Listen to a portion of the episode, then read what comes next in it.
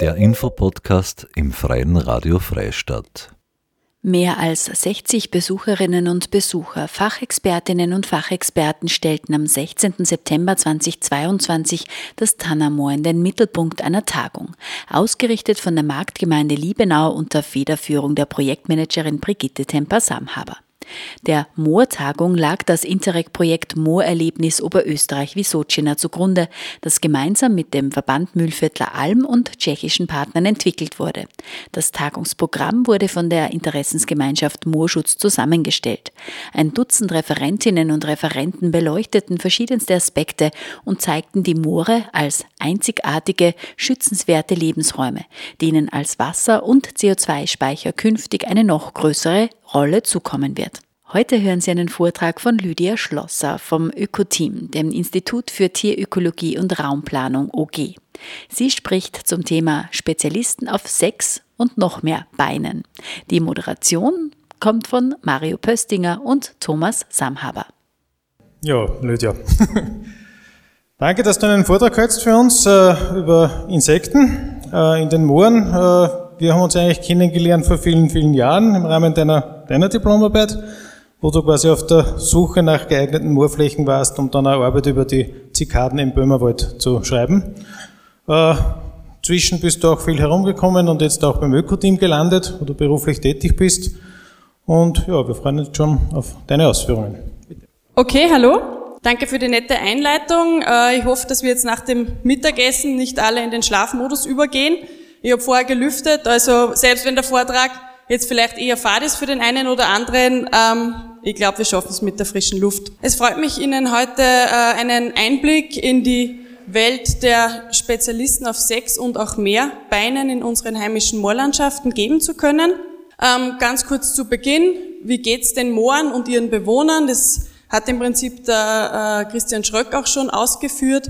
Hier dargestellt sind die Erhaltungszustände, einerseits ähm, links abgebildet der Lebensraumtypen, die dann eben diesen äh, ökologischen Gruppen äh, zugeteilt werden, beziehungsweise rechts die Erhaltungszustände der Arten, die ähm, mit der größten Habitatbindung sozusagen äh, dem Ökosystem zugeteilt werden. Und wenn wir jetzt hier einen Blick auf die Moore werfen, dann sehen wir, dass sich diese leider nicht äh, im grünen Bereich befinden, sondern der Erhaltungszustand, das stammt jetzt aus dem letzten Bericht 2019, liegt eben leider im ungünstigen bis unzureichenden beziehungsweise sogar schlechten Bereich äh, zum größten Teil. Das heißt, den Mooren und ihren Bewohnern geht es ihm leider nicht gut. Es müssen konkrete Maßnahmen gesetzt werden, damit ein Fortbestand äh, dieser Lebensräume und Arten überhaupt gesichert werden kann. Wofür brauchen wir die Moorlebensräume? Das haben wir heute im Prinzip auch schon äh, gehört. Das ist wichtig im Kampf gegen den Klimawandel. Hier aus der WWF-Studie rausgenommen ähm, ist so, dass in Österreich die Moore im oberen halben Meter in etwa 150 Tonnen CO2 pro Hektar speichern. Das ist, kann man sich vorstellen, wie vier Lkw-Ladungen äh, in etwa. Und sie sind somit vom äh, Ökosystem her die wichtigsten Lebensräume, was jetzt die Kohlenstoffspeicherung betrifft, sofern sie eben funktionieren bzw. intakt sind. Wir haben auch gehört, dass das Moor ein wichtiger Wasserspeicher ist. Äh, die Moorlebensräume nehmen das Wasser auf und können es dann wieder langsam an die Umgebung, an die Luft und so weiter abgeben. Und Moore sind Lebensraum, Lebensraum für spezielle Pflanzen und Lebensraum für spezielle Tierarten. Ähm, auch das haben wir heute bereits gehört. Wo befinden sich die Moore in Österreich? Es gibt ein bisschen ein West-Ost-Gefälle, ähm, die feuchten Gegenden im Salzkammergut, auch hier im Norden äh, Oberösterreichs beziehungsweise dem westlichen Niederösterreich ähm, weisen noch größere Moorbereiche aus, wobei man sagen muss, dass eigentlich 90 Prozent der Moore äh, in Österreich mittlerweile verschwunden sind und von dem Rest sozusagen äh, sind auch zwei Drittel gefährdet. Die Moorspezialisten, ähm, vielleicht der wichtigste Spezialist, zwar nicht aus dem Tierreich, und hier erinnern wahrscheinlich jeden äh, bekannt die Torfmoose, die eben ähm, sehr wichtig sind dafür, dass die Moore überhaupt wachsen können, entstanden sind und die eben durch ihren Ionenaustausch, das heißt, sie nehmen die wenigen Nährstoffe aus dem umgebenden äh, Wasser auf und geben dafür die Protonen ab, versauern sie sich sozusagen äh, selber auch ihre Umgebung und äh, sind somit ein wichtiger Bestandteil für die ähm, Faktoren, die im Moor eben vorherrschen. Zu den Moorspezialisten aus der Tierwelt jetzt. Und zwar gehen wir hier heute auf jene mit sechs und auch mehr Beinen ein. Ähm, äh, es ist so, wenn man von diesen Moorspezialisten spricht, dann ist es nicht unbedingt so, dass diese Tiere so gern im Moor leben. Sie finden es dort nicht toll sozusagen. Sie würden vielleicht auch gern außerhalb leben, aber sie sind dafür zu konkurrenzschwach. Somit haben sie sich im Laufe der Zeit ähm, an diese Bedingungen im Moor angepasst. Man muss sich vorstellen, das Wasser ist sehr sauer, der Boden hat einen niedrigen pH-Wert, ähm, es herrscht Nährstoffarmut vor, eine permanente Wassersättigung und natürlich auch extreme Temperaturschwankungen, wenn man sich jetzt auch so offene äh, Hochmoorbereiche beispielsweise vorstellt.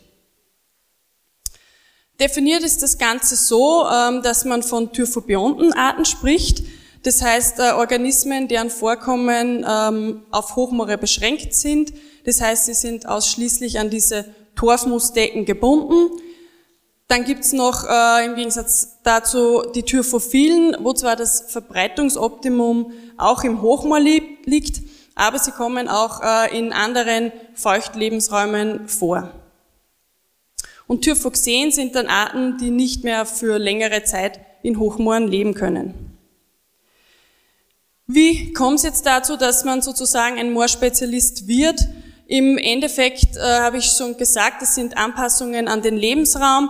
Die äh, Tiere sind dort beispielsweise äh, trophisch gebunden durch die speziellen Nährpflanzen, die dort vorkommen, auf die sie angewiesen sind, oder Beutetiere, an die sie gebunden sind. Und sie haben sich einfach im Laufe der Zeit äh, sozusagen eingenischt. Äh, es handelt sich häufig um Eiszeitreliktarten. Das heißt, in der letzten Eiszeit, als es äh, äh, sehr kühl war, konnten sie sich jetzt beispielsweise über ganz Europa ausbreiten. Dann wurde es vor 10.000 Jahren äh, immer wieder wärmer und sie haben sich in diese Kälteinseln zurückgezogen und somit sind diese Reliktvorkommen einzelner Arten eben zu erklären. Wir wissen natürlich bei weitem nicht alles. Äh, oft sind es einfach äh, Zusammenhänge, die uns noch nicht bekannt sind, aber wir haben eben die Beobachtungen, dass die eine oder andere Art nur im Hochmoor im Zentrum vorkommt oder in den Randbereichen und so weiter und was jetzt die eigentlichen Gründe dafür sind, sind oftmals eben nicht untersucht. Wenn wir jetzt äh, von den Spezialisten auf sechs und auch mehr Beinen reden, dann sehen wir hier im Überblick die Tierwelt in Österreich. Ähm, in Österreich sind in etwa 54.000 äh, Tierarten äh, gemeldet sozusagen. Den Großteil davon machen mit 74 Prozent die Insekten aus. Das sind in etwa 40.000 verschiedene Arten. Und wir werden uns dann heute auch noch kurz mit den Spinnen beschäftigen. Wie viele von diesen äh, Arten sind dann sozusagen wirkliche Moorspezialisten, also Typhobiont oder im weiteren Sinne Typhophil. Ähm, hier habe ich verschiedene Daten herangezogen. Ähm, es gibt ein Werk von Mühletaler, das äh, die Zikaden äh, Deutschlands, äh, Österreichs und der Schweiz beinhaltet. Hier ist die Rede davon, dass in etwa 1,5 Prozent der Arten Typhobiont sind, beziehungsweise 2,5 Prozent Typhophil. Bei den äh, Wanzen in der Steiermark bei der aktuellen Rote Liste ist es so, dass äh, 15 Arten Typhobiont bzw. Typhophil sind. Das sind in etwa 2,1 Prozent. Und die aktuelle Rote Liste äh, der Schmetterlinge Vorarlbergs von Huema spricht von Arten, die an die Pflanzengesellschaften dieser Torfmoosmoore äh, gebunden sind und das sind in etwa 1,6 Prozent. Das heißt, man schätzt, dass in etwa zwei bis drei Prozent äh, der Tierarten in Österreich Moorspezialisten sind und das wären dann rund 1000 Tierarten, damit wir ungefähr eine Vorstellung davon haben. Wie viele der Moorspezialisten sind nun gefährdet? Ähm, hier ein österreichweites Beispiel, und zwar äh, aus der Zikadenwelt. Ähm, und hier sieht man eben, dass die Typhobionten-Arten äh, gleich nach dem Samobionten und Halobionten-Offenlandarten an der dritten Stelle liegen. Ähm, sie sind praktisch mit knapp 80 Prozent höhergradig gefährdet, das heißt vom Aussterben bedroht, stark gefährdet oder gefährdet. Ähnlich sieht's bei den Wanzen äh, in der Steiermark aus. Auch hier die aktuelle rote Liste. Von den 15 äh, Typhobiontenarten sind 14 Arten eben stark gefährdet oder vom Aussterben bedroht. Und nun auch noch die Schmetterlinge Vorarlbergs. Hier eben die Arten, die an diese äh, Pflanzengesellschaften der Torfmoosmoore gebunden sind. Und hier spricht man davon, dass äh, über 60 Prozent gefährdet sind. Und jetzt möchte ich anhand einiger Beispiele einfach äh, deren Biologie und auch die Auswirkungen verschiedener Moornutzungen vorstellen. Ich möchte mit den Zikaden beginnen. Ähm, Zikaden sind vor allem durch ihre Wirtspflanzen an die Moore gebunden. Zwei Drittel der heimischen äh, österreichischen Zikaden sind eben äh, von einer Pflanzenart oder Gattung abhängig. Auch mikroklimatische Verhältnisse spielen natürlich eine Rolle und sie sind von ihrer Mobilität äh, eher immer eingeschränkt und deshalb auch eine gute Indikatorgruppe. Die Moorwalzenzikade beispielsweise lebt ausschließlich an Aereophorum vaginatum. Äh, sie kommt in Österreich in ein paar Bundesländern nur vor, es handelt sich wahrscheinlich um zwei Ökotypen, das heißt im Osten des Landes ist sie auch in salzbeeinflussten Standorten zu finden und in den wirklichen Moorstandorten ist sie aber ausschließlich am scheidigen Wohlgras. Ganz einfach erklärt, wenn es zu einer Entwässerung kommt und sich im Laufe der Zeit sozusagen die Nährpflanze den, aus dem Staub macht, dann wird über kurz oder lang auch die Zikade weg sein. Ein weiteres Beispiel ist die Torfglasflügelzikade. Hier ist es so, dass die adulten Tiere auf den Gehölzen im Moor leben, Moorbirken und Kiefern. Die äh, Eier werden dann ähm, im Boden wurzelnahe abgelegt, die Larven leben im Boden, überwintern und im nächsten Jahr steigen dann eben die, die Larven bzw. die Adulttiere wieder auf die Gehölze auf. Und da geht man auch davon aus, dass eben vor allem die Larven äh, in ihrer Entwicklung von diesen Bedingungen im Moor abhängig sind bzw. daran angepasst sind. Ein weiteres und letztes Zikadenbeispiel ist die Schlenkenwanderzirpe. Sie lebt monophag an Aereophorum angustifolium, ähm, überwintert im Ei, ist in Österreich vom Aussterben bedroht. Wir haben sie wirklich äh, nur selten an manchen Standorten. Das Foto hier ist äh, ein Moor aus Vorarlberg, da hat mich der Winter ein bisschen überrascht, aber man kann auch mit Gummistiefeln im Schnee Zikaden saugen, habe ich herausgefunden. Ähm, und was eben bei dieser Art äh, interessant ist, obwohl sozusagen die Bedingungen für die Art im Moor gut sein müssten, weil jetzt die Wirtspflanze im Moor weit verbreitet ist, kommt die Art selber immer nur in so Flecken, in so Patches vor. Ähm, sie scheint eben diese lückig bewachsenen ehemaligen äh, Torfstiche bzw. Torfschlammflächen zu bevorzugen und dort eben wahrscheinlich von dieser schnelleren Erwärmung der offenen Flächen bei Besonnung abhängig zu sein.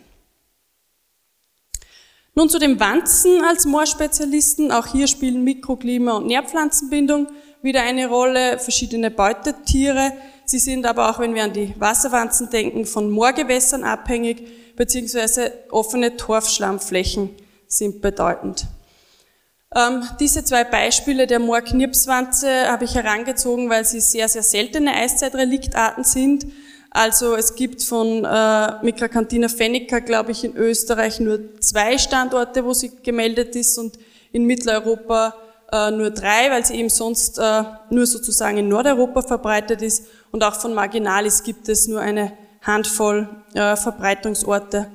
Es ist eine, eine Saldide, eine Uferwanze, die eben räuberisch versteckt in den Torfmoosen lebt und äh, auf der roten Liste Steiermark als vom Aussterben bedroht geführt wird.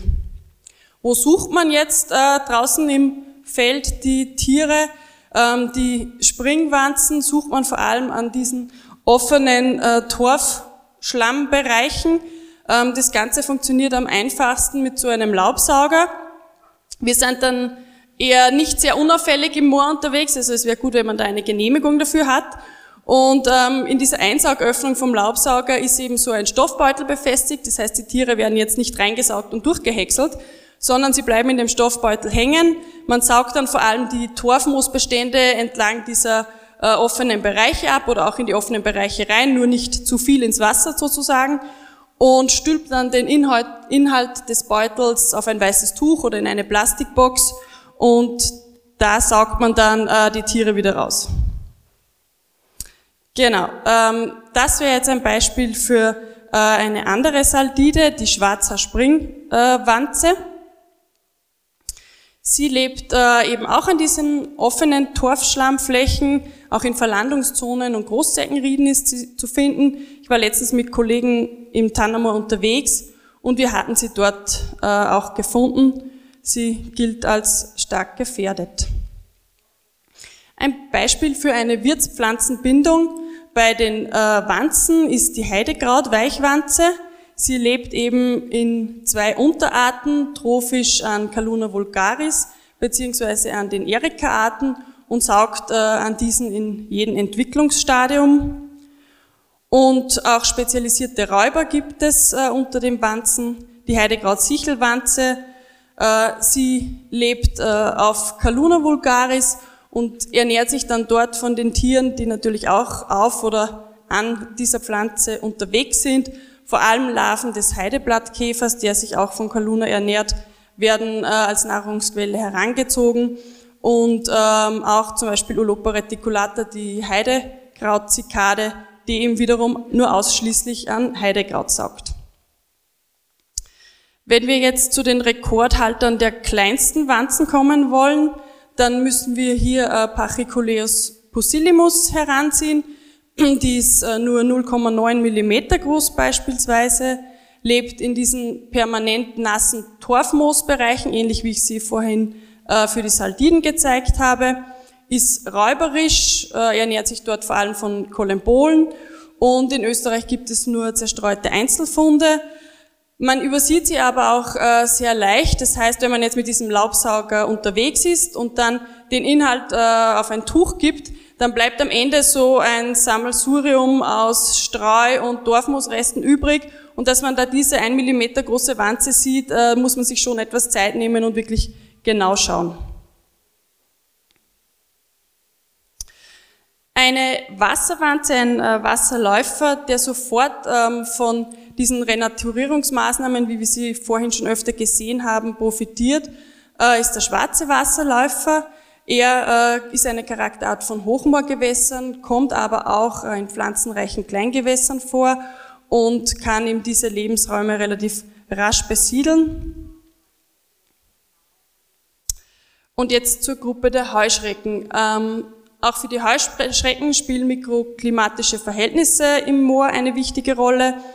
Ähm, Eiablegesubstrate äh, sind für Heuschrecken in ihren Lebensräumen sehr wichtig und ähm, laut dem Österreich-Atlas gibt es jetzt keine Tyrphobionte Art im eigentlichen Sinn. Das heißt, keine einzige Art lebt jetzt wirklich nur äh, im Hochmoor sozusagen oder in einem bestimmten Moortyp. Aber es kommt ihnen zugute, dass sie einfach dort an diese kühlfeuchten äh, Bedingungen angepasst sind. Ein Beispiel ist die Sumpfschrecke, Stetophyma grossum. Sie ist stark hygrophil ähm, und hat eben größere Populationen in Hoch- und Zwischenmooren, kommt aber auch in Feucht- und Nasswiesen vor. Hier eine Aufnahme aus den Kitzbühelalpen, wo ich sie wirklich so unmittelbar angrenzend an diese äh, Wasserflächen hatte. Sie ist äh, durch ihren Knirpslaut im Feld äh, relativ einfach auch für mich als Nicht-Heuschreckenforscherin sozusagen auszumachen. Sie schleudert dabei ihr, ihr Hinterbein zurück entlang des Flügels und das ist ganz ein charakteristischer Knirpslaut. Ähm, die Adulten sind eben von Juli bis September in etwa ähm, zu finden. Die Eier werden dann äh, an der Basis von Gräsern abgelegt und vor allem die Larvenstadien und auch die Eistadien sind wieder sehr von der Feuchtigkeit abhängig. Das heißt, eine Gefährdung liegt bei diesen Arten vor allem eben auch in der Trockenlegung. Wenn diese Feuchtigkeit äh, in den Mooren nicht mehr so gegeben ist, dann äh, kommt es eben oft zu einem raschen Auslöschen der Populationen. Die vorher genannte Art kommt im Tannermoor nicht vor, laut Auskunft Suna Gradki. Ähm, es dürfte hier klimatisch einfach nicht passen. Auch im Waldviertel ist es anscheinend der Fall. Äh, was aber im Tannermoor vorkommt, ist der Sumpfgrashüpfer. Er ist ein typischer Bewohner von nährstoffarmen bis gedüngten, aber auch feuchten bis äh, nassen Wiesen und eben auch Mooren ist auch wieder sehr an die Feuchtigkeit dort gebunden und legt die Eier eben im Boden, im Wurzelfilz ab. Ähm, das ist hier eine Aufnahme im Hintergrund aus dem Tätermoos in der Steiermark, wo wir äh, eine gute Population nachweisen konnten. Und äh, man lässt auch hier immer wieder, dass eine Entwässerung meist zu einem raschen Erlöschen der Populationen kommt. Miramella alpina, die alpine Gebirgsschrecke, ist jetzt eigentlich keine typische Moorart. Äh, ich habe sie hier nur reingenommen, weil sie eine Besonderheit im Tannermoor ist und mich Herr Zunakratki darauf hingewiesen hat. Sie ist eigentlich alpin verbreitet und das Vorkommen hier dürfte einfach ein nacheiszeitliches Reliktvorkommen äh, noch sein. Nun zu den Libellen, äh, Stomatochlora arctica. Soweit ich herausgefunden habe, ist sie, glaube ich, im Tannermoor äh, nicht bekannt. Wir hatten letztens Somatochlora albina, als wir unterwegs waren. Sie ist eine Charakterart von Moorschlenken. Das heißt, ähm, die Larven befinden sich dann wirklich in diesen Moorschlenken drin, die eigentlich gar nicht so wie typische Libellengewässer sozusagen aussehen. Die können auch oberflächlich austrocknen und durchfrieren. In der Literatur liest man, dass sich die Larven bis zu 30 äh, Zentimeter tief im Schlamm vergraben können. Ähm, ich habe mit meinem Chef gesprochen, der sich in Libellen sehr gut auskennt. Der hat diese Beobachtung noch nicht gemacht, aber sie müssen einfach trotzdem mit diesen Bedingungen, wenn es mal durchfriert oder oberflächlich austrocknet, zu Rande kommen, wie es scheint. Wie genau, wissen wir nicht. Die Eiablage der Libelle äh, erfolgt in der lückigen Vegetation oder auch im nackten Torfbrei und die Larven entwickeln sich dann äh, eben in diesen seichten Geschlenk äh, Schlenken und das Problem ist auch, dass äh, oftmals diese nicht so typischen Libellengewässer äh, nicht so viel Beachtung bekommen und dann oft auch durch Viehtritt oder wenn hier äh, Flächen noch extensiv gemäht werden, durch eine tiefschürfende Maat beispielsweise äh, zerstört werden. Die kleine Moosjungfer äh, ist auch eine typische Moorart, die dort äh, fischfreie Gewässer äh, besiedelt. Ihre Larven sind relativ äh, lebendig im Wasser und deshalb äh, dürfen sozusagen keine Fische als äh, Räuber im Wasser vorhanden sein. Sie ist auch in so Sekundärgewässern, in ehemaligen Torfstichen oder Moorgräben zu finden und legt ihre Eier über die erwärmten Wasserstellen, über so un untergetauchte Moospolster sozusagen ab. Äh, die Larve entwickelt sich dann in etwa drei Jahren, ist am Beginn der Entwicklung vor allem von der Temperatur abhängig und äh, später synchronisiert sie sich in der Entwicklung mit der Tageslänge. Der Sinn dahinter äh, ist einfach wahrscheinlich, dass sozusagen unterschiedliche Gewässer, die vielleicht unterschiedliche Temperaturen haben, aber der gleichen Tageslänge ausgesetzt sind, dann zum gleichen Zeitpunkt adulte Tiere hervorbringen, weil sie sich ja für die Paarung sozusagen zum gleichen Zeitpunkt wieder treffen sollten. Auch hier ist die Gefahr wieder eine Entwässerung oder wenn äh, Ufer sehr intensiv äh, zum Baden benutzt werden von Moorseen oder eben solche Sekundärhabitate, zusehends verlanden. Ein Beispiel für eine kleine äh, Renaturierung, die unser Büro bearbeitet hat, ist die Gamperlacke.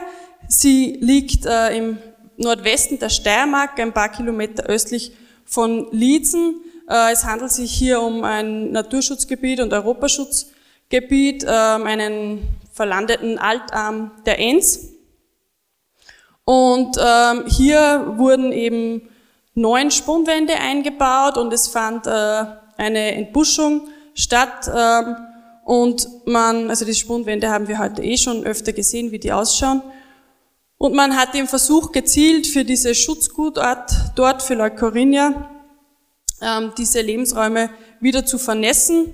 Hier eben die Aufnahme, äh, die Drohnenbefliegung von 2019 vor Umsetzung der Maßnahmen. 2021 wurden die Spundwände eingebaut und 2022 sind diese äh, Wasserstellen, diese zurückgestauten bereits eben sichtbar. Und ähm, es ist so, dass jetzt ein Jahr nach äh, dem Umsetzen der Maßnahmen auch bereits äh, die ersten Libellen diese Gewässer annehmen. Also gerade ähm, Leucorrhea pectoralis und Dubia sind beispielsweise an den Gewässern zu finden. Erste Nachweise im Gewässer müssten wir dann sozusagen nächstes Jahr äh, kontrollieren. Nun zu den Schmetterlingen. Ähm, auch für sie spielt der Gesteinsuntergrund, Makroklima, mikroklimatische Gegebenheiten und äh, der Pflanzbewuchs eine Rolle, aber vor allem natürlich für die Raupen äh, die jeweiligen Futterpflanzen. Als Beispiel äh, habe ich mir hier den Hochmoorgelbling rausgenommen. Er kommt in den intakten Hochmoorbereichen in kurzwüchsigen Rauschbärbeständen vor, auch in Sukzessionsstadien, wo die Rauschbärbestände noch ähm, eher kurzwüchsig und frisch sozusagen sind, äh, nimmt er sie an. Die Raupe lebt eben ausschließlich an der Rauschbeere. Von der Entwicklung her ähm, ist der Falter eben so von Mai bis August unterwegs und hat seine Flugzeit. Dann werden die Eier auf Rauschbeere abgelegt, oft nahe der Knospen. Die äh, Raupen fressen von der Futterpflanze bis in etwa zum dritten Larvenstadium, gehen dann oft auch schon im August äh, in Überwinterung äh, und fressen dann im Frühling an den frischen Knospen weiter, bevor sie sich äh, im Mai herum sozusagen wieder verpuppen und dann ihre Flugzeit beginnen. In Oberösterreich ist der Hochmark-Gelbling stark gefährdet. Die Karten hier sind aus dem Artenschutzprojekt Oberösterreichs rausgenommen und wir sind in etwa dort eben, wo dieser blaue Kreis eingezeichnet ist. Ähm, das heißt, wichtige Vorkommen sind äh, eben hier im Freiwald, äh, Weinsberger Wald beziehungsweise auch im Tannermoor kommt die Art vor. Es gibt äh, verschiedenste Gründe für ihre Gefährdung äh, wie wir heute schon öfter gehört haben, Entwässerung, Nährstoffeintrag, äh, der Klimawandel und vieles mehr. Und meist wird es eine Kombination von mehreren Faktoren sein. Ähm, Dolek et al. hat das äh, etwas näher untersucht, äh, die unterschiedlichen Faktoren, weil es in Bayern da vor einiger Zeit wirklich einen massiven Einbruch in den Populationen gegeben hat. Und ähm, vor allem verantwortlich dafür sind anscheinend die verstärkte, also das verstärkte Auftreten warmer und trockener Sommer, wodurch dann eben auch Veränderungen im Ökosystem entstehen, wo es zu einer stärkeren Austrocknung kommt und einem vermehrten Gehölzaufwuchs. Das führt zu ungünstigen Lebensbedingungen und ganz entscheidend ist äh, das Mikroklima, und zwar das Mikroklima, äh, dem die Raupen ausgesetzt sind. Das heißt, äh, wenn jetzt diese Rauschbärbestände, wo die Raupen drauf sind, noch überlebenden Torfmoos äh, waren, dann waren die Überlebensraten höher, als wenn äh, andere Moose sich im Untergrund befanden, beziehungsweise Streu. Ein Schmetterling, der ähnliche Lebensräume besiedelt, ist der Hochmoorbläuling. Auch er hat das Verbreitungsgebiet auch in dem Raum, wo wir uns gerade befinden, also in dem Gebiet, in dem Raum hier herinnen nicht wahrscheinlich. Ähm, und er ist auch stark gefährdet in Oberösterreich, hat wiederum die Larve, äh, die an Rauschbeere lebt und besiedelt eben ähnliche Bereiche. In der Gebirgsstufe scheint er etwas weniger gefährdet zu sein, ist dort in den Zwergstrauchheiden. Und als nächstes äh, noch der Hochmoor-Perlmuttfalter. Auch er ist stark gefährdet, im selben Gebiet äh, vorhanden und ernährt sich eben von Moosbeere, die auf diesen Bulten äh, so dahin wächst. Also die Larve ernährt sich davon und der kommt auch noch in relativ kleinflächigen Habitaten vor. Das heißt, auch für Schmetterlinge spielen die Faktoren Entwässerung, Aufforstung, Nährstoffeintrag und so weiter eine große Rolle. Nun zum Hochmoorlaufkäfer. Nachdem wir uns hier ja beim Tannermoor befinden, müssen wir auf den jedenfalls eingehen. Ähm, er ist eine charakteristische und exklusive Art von Moorlebensräumen, ist ein Typhobiontes Eiszeitrelikt und diese Unterart ähm, Pacholei ist eben nur im Gebiet ähm, Österreich, Deutschland und Tschechien äh, zu finden. Er lebt hier im Hintergrund abgebildet, äh, die Bayerische Au, in diesen offenen, lichten Bereichen, in diesen Zwischenübergangsmoorbereichen, wo auch noch ein ausgeprägtes äh, Mikrorelief mit diesen Bulten und Schlenkenkomplexen herrscht. Das ist hier jetzt eben die Verbreitung in Österreich. Äh, er ist, wenn man es klimatisch betrachtet, also hier im Norden Tirols beziehungsweise im Böhmerwald in der Bayerischen Au und eben auch hier äh, im Grenzgebiet zum Waldviertel vorhanden und klimatisch betrachtet ist er in diesen feucht-kühlen ozeanischen Gegenden äh, vorhanden, im Gegensatz zum trockenen pannonischen Osten sozusagen. Ähm, ja, hier nochmal näher rausgenommen, wo er nachgewiesen wurde. Also das sind Daten aus 2005. Und im Tannermoor selbst äh, ist er vor allem in diesem Nordrandbereich äh, vorhanden. Hier eben links oben äh, dargestellt der gelb eingekreiste Bereich. Äh, das sind jetzt auch die Aufnahmen und, und Unterlagen aus 2005. Aber ähm, er wird sozusagen im Rahmen dieser EU-Berichtspflicht äh, nach dem FFH Artikel 17 ja auch äh, permanent gemonitort sozusagen und er befindet sich nach wie vor in diesem Gebiet dort. Also das ist das wichtigste, der wichtigste Bereich im Tannermoor, wo er vorkommt. Und hier ist noch eine Aufnahme von so einem typischen Lebensraum, äh, von so einem aufgelockerten Latschenhochmoor, eben hier dieser Nordteil im Tannermoor. Ähm, zu den Käfern noch, äh, in diesen äh, sehr nährstoffarmen, sauren Gewässern kommen auch Schwimmkäfer vor. Äh, das wäre Dytiscus laponicus, der eben zu den Gelbrandkäfern zählt, beziehungsweise Rantus suturellus, ähm, wo man weiß eben, dass diese äh, Larven im Gewässer auch erheblich zwicken können. Die Moorameise als Tyrphobionte Art in unseren äh, Breiten sozusagen in Mitteleuropa haben wir heute schon einiges davon gehört. Sie ist in Oberösterreich stark gefährdet, wurde jetzt äh, einstweilen im Tannermoor noch nicht nachgewiesen, ähm, lebt aber sehr versteckt in diesen Moos- und Graspulten und äh, hält sich eben da sehr viel unterirdisch auf äh, hält dort auch Wurzelläuse zur Nahrungsgewinnung. Und äh, ihr Problem liegt eben vor allem darin, wenn es äh, jetzt nur mehr kleine offene äh, Bereiche im Moor gibt und sozusagen die konkurrenzstärkeren äh, Formica-Arten beispielsweise vom Rand hineindrängen, dann äh, ist sie eben die konkurrenzschwächere, die verliert. Damit wir jetzt dem Titel auch noch gerecht werden, muss ich natürlich noch ein paar Achtbeiner unterbringen. Und zwar äh, möchte ich hier auf die Wolfsspinne Pardosas fagnicola eingehen.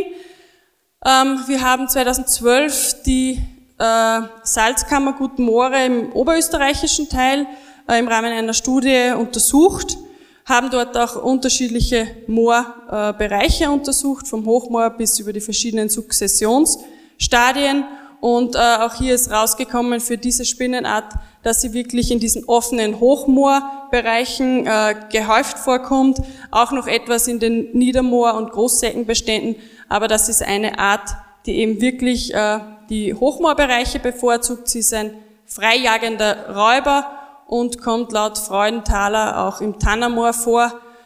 Vielleicht gibt es auch aktuelle Funde beim nächsten Mal dann. Ähm, ein Beispiel wäre auch die gerandete Jagdspinne. Äh, hier im Hintergrund die bayerische Au, äh, wo ich sie hatte. Sie ist eine der größten heimischen Spinnen, wo die Weibchen so eine Körperlänge von zwei Zentimeter erreichen können. Das ist dann schon eher äh, relativ imposant. Sie lauert dort an den Ufern äh, der stehenden oder langsam fließenden Gewässer, äh, kann auch abtauchen durch ihre intensive Behaarung kommt sie aber dann sozusagen mit dieser Luftblase wieder trocken aus dem Wasser raus ähm, und kann sich dann auch die eine oder andere Kaulquappe schnappen, ist auch im Tannermoor nachgewiesen.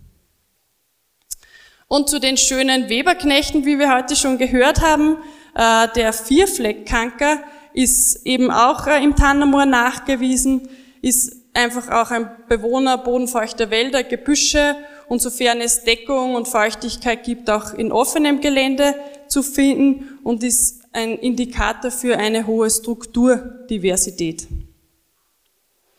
Ähm, das ist eben das Projekt, das ich schon kurz genannt habe, äh, wo wir 2011 eben die Daten erhoben haben. In sechs äh, Mooren war das im oberösterreichischen Salzkammergut.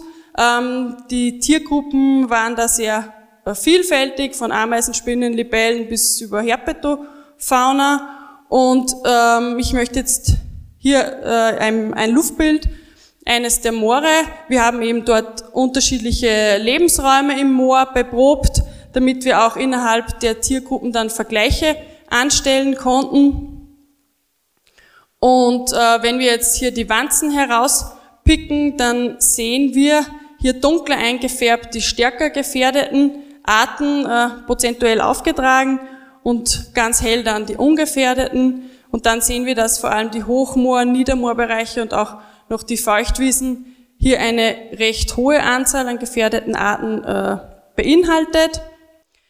Wenn man es jetzt äh, über alle Gruppen so drüber legt, kann man durchaus sagen, dass es eine deutliche Abnahme der Artenzahlen und auch der qualitativen Zusammensetzung der Tierlebensgemeinschaften, ähm, das heißt die gefährdeten Arten vor allem, in den gestörten Mooren gab und auch in fortgeschrittenen Moorsukzessionsstadien. Je, je besser ein Moor noch ausgestattet wär, war mit äh, intakten Moorbereichen und mit größerflächigen Moorbereichen, umso besser war eben diese Zusammensetzung in den gefährdeten Tieren. Damit möchte ich mich bedanken. Ich hoffe, wir sind jetzt nach der Mittagspause nicht eingeschlafen. Und ich möchte eben nochmal hervorheben, wie wichtig es ist, dass mit solchen Maßnahmen, wie es im Tannermoor jetzt gerade umgesetzt wird, diese Lebensräume erhalten werden. Jetzt nicht nur für uns, sondern auch für die ganzen Spezialisten, die dort leben. Sie hörten einen Vortrag von Lydia Schlosser von Ökoteam, dem Institut für Tierökologie und Naturraumplanung OG, mit dem Thema Spezialisten auf sechs und auch Mehrbeinen. Es ist dies ein Beitrag aus der Reihe Blickrichtung Moor zur internationalen Fachtagung in der Marktgemeinde Liebenau, die am 16. September 2022 stattfand. Der Moortagung lag das Interreg-Projekt Moorerlebnis Oberösterreich Wisocina zugrunde, das gemeinsam mit dem Verband Mühlviertler Alm und tschechischen Partnern entwickelt wurde. Das Tagungsprogramm wurde von der Interessensgemeinschaft Moorschutz zusammengestellt. Dieser und weitere Vorträge aus der Reihe Blickrichtung Moor stehen Ihnen selbstverständlich auch in unserem Online-Archiv zum Nachhören zur Verfügung.